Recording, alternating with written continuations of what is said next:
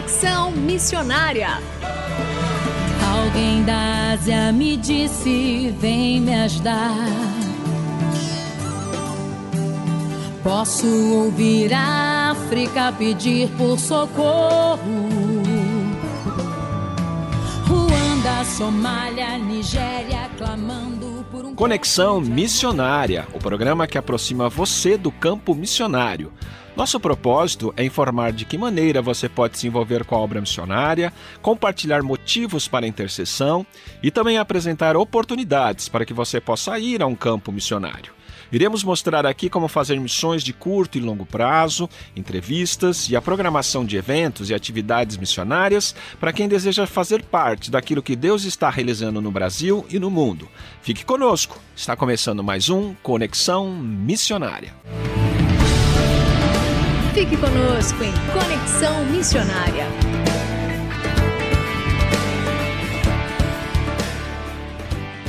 O Conexão Missionária vai ao ar todas as terças-feiras, às 17 horas e 5 minutos, com reprises às quintas, às 11 horas e 15 minutos e às 19 horas e 30 minutos. Você também pode fazer o download do podcast deste programa e de demais programas acessando o site transmundial.com.br. Fazendo Missões para quem deseja fazer parte daquilo que Deus está realizando no Brasil e no mundo. E nossa entrevista de hoje do programa Conexão Missionária é com John Barnett. Ele é pastor, missionário nascido na Escócia, casado com Anne Barnett e atualmente é consultor da editora Cristã Evangélica e nos contará um pouco sobre suas muitas histórias e trajetória missionária para nos inspirar e edificar. Pastor John Barnett, muito obrigado por aceitar o convite do Conexão Missionária. É uma alegria estar aqui. Tenho uma grande admiração por este ministério e eu vou tentar responder as suas perguntas. Muito bem.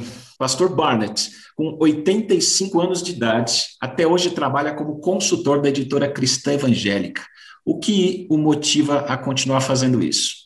Meu alvo sempre tem sido servir ao Senhor e continuo desejando servi-lo, embora com certas limitações. Esses meses de lockdown têm sido difíceis, sem o contato face a face com os colegas da editora e o contato com pessoas jovens que sempre me animam. Também em outubro passei por uma cirurgia que me deixou bastante debilitado e impossibilitado de cooperar na editoração das revistas. Mas graças a Deus, com fisioterapia e acupuntura, estou me recuperando gradualmente e me sinto mais animado para trabalhar um pouco mais pelo Senhor, se Ele quiser. Isso é uma grande motivação para nós e existe uma história, né, é, que enquanto o senhor estudava economia e matemática na Universidade de Glasgow, na Escócia, esteve envolvido com a Aliança Bíblica Universitária e sentiu seu chamado para vir ao Brasil, desistindo desse sonho de ser um diretor financeiro de uma grande companhia multinacional. O que essa decisão causou em sua vida? Na faculdade eu cursava matemática e economia e meu sonho era ser no futuro diretor financeiro de uma companhia grande. No meio dos estudos assisti uma conferência missionária sobre a América Latina. O preletor é um velho missionário pioneiro do Brasil e Deus me chamou naquela ocasião para missões. Mas eu lutei um ano com Deus. Foi o pior ano da minha vida.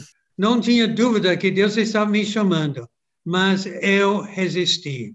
Na universidade me envolveu muito com a bio.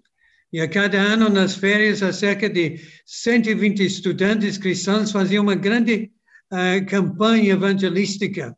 E eu era responsável para publicidade, com faixas, cartazes e folhetos. E um dia o famoso evangelista Billy Graham veio para a universidade. E eu era responsável pela publicidade colocando cartazes nos postes das ruas ao redor.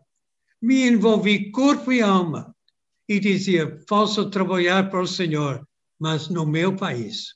Mas Deus não me deu paz até que um dia eu disse: Eis-me aqui, envia-me a mim.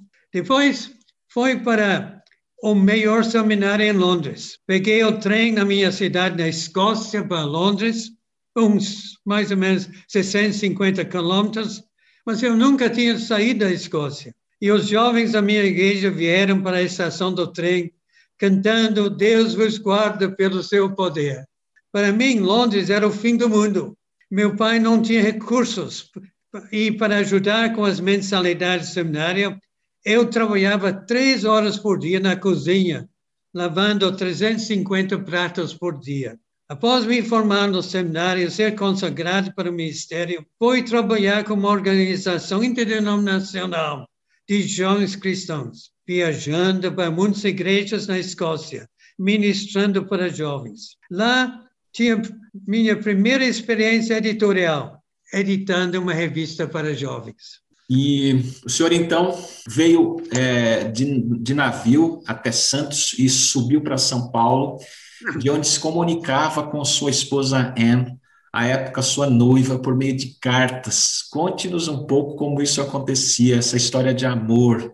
O fato é, não havia voo internacional para o Brasil. A viagem da Europa era para América, a viagem da, da Europa para a América Latina era por navio da companhia Mala Inglesa, que tinha três navios que fizeram essa viagem há três e três semanas eram navios mistos de carga com três classes de passageiros. A viagem começou em Southampton, passou em Vigo, na Espanha, depois Lisboa, Ilhas Canárias, depois Rio, pegando mais passageiros de carga, levando 15 dias até chegar no Porto de Santos.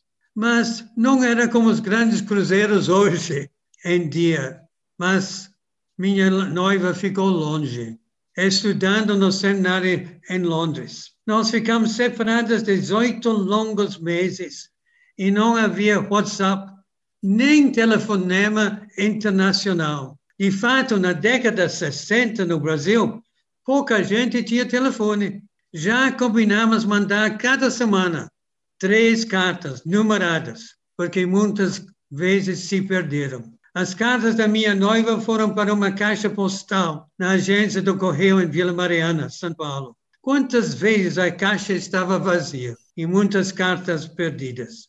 Mas o dia 4 de fevereiro de 1964, eu não jamais posso esquecer. Minha noiva chegou. É uma história de amor. E eu sei, ela tem uma história que ela resistiu também ao seu chamado missionário, quando ela estava lendo um devocionário, ela falou assim: Não quero ser missionária. Mas quando o Senhor chama, ele tem um chamado irresistível. E na realidade é isso que nos dá paz, né? E depois de dois anos do Brasil, então, vocês se casaram em São Paulo. É, essa sua noiva é que conhecera na igreja lá na Escócia, que eu tenho o acompanhado desde então em todo o seu ministério no Brasil, especialmente no ensino teológico e no preparo de materiais para professores de escola bíblica, né?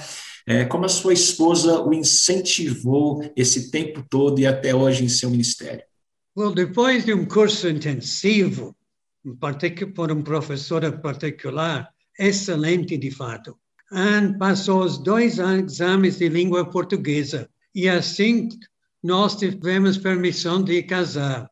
Casamos em uma igreja em São Paulo no dia 29 de agosto de 64, com um pequeno grupo de amigos, sem parente presente. Depois da lua de mel em Itanhaém, voltamos de ônibus para Jacareí onde pastoreamos a Igreja Cristã Evangélica. Nosso primeiro lar foi nos fundos da igreja. E logo ficamos acostumados com a chegada de membros da igreja, chegando da, ro da roça de charrete, segurando o cavalo na poste e indo direto para tomar água na casa pastoral. Visitamos os membros, nós dois andando juntos na bicicleta da igreja.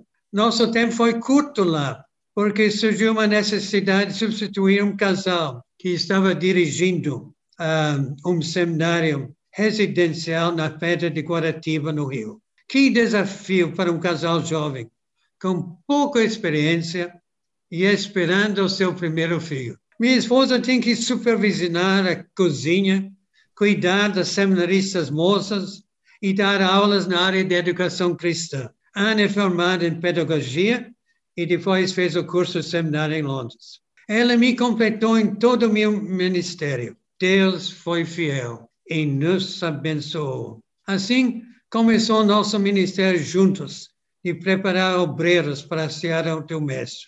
Na década de 70, tivemos o privilégio de dirigir o Instituto Bíblico do Brasil em São Paulo. Havia poucas instituições para preparar obreiros leigos para a obra do Senhor. As principais denominações tinham suas faculdades teológicas, mas eram poucos.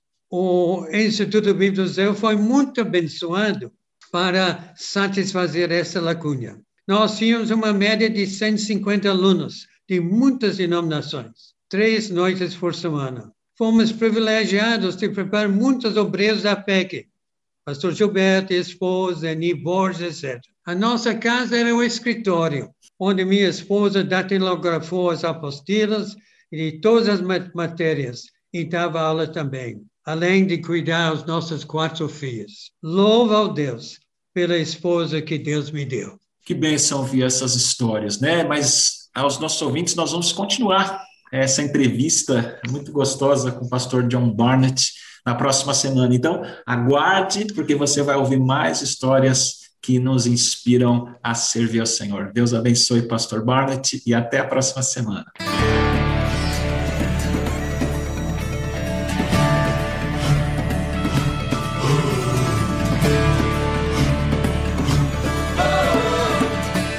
Estamos encerrando mais um programa Conexão Missionária.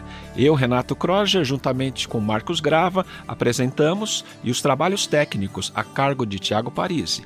Vinhetas gravadas gentilmente por Renata Burjato. A você que esteve conosco até agora, Deus o abençoe e até o próximo Conexão Missionária.